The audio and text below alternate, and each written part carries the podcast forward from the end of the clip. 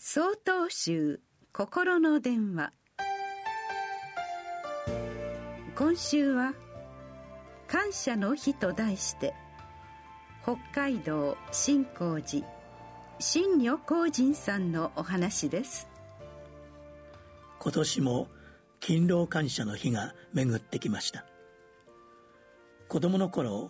この勤労に感謝するという意味がよく分かりませんでした。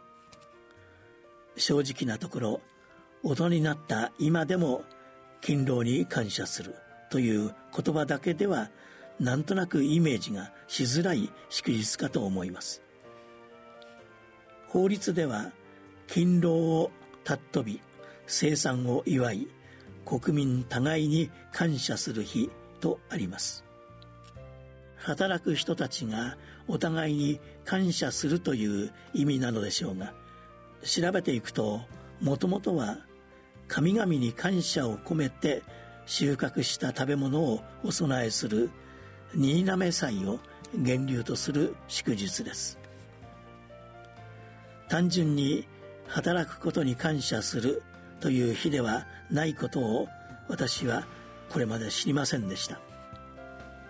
目の前の人に感謝する。それだけではなく過去から今まで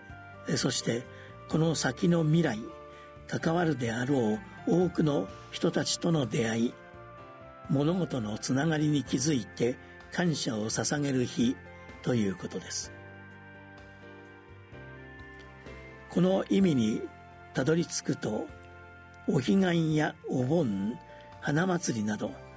私たちにとって馴染み深い行事と変わらぬ願いが込められた祝日なのだと気づかされました。この流れを組んで感謝の日という名前にしようという話もあったそうです。ただ政治から宗教的要素をなくしたいという成立当時の意向もあり漠然とした感謝ではなく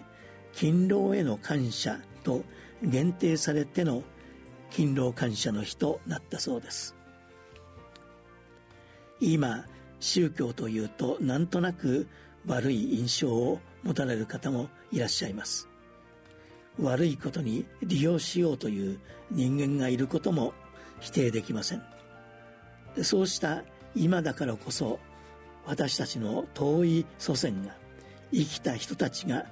ただただ願った自分を含めた命への感謝という原点を今一度見つめ直すことが大切なのではないでしょうか。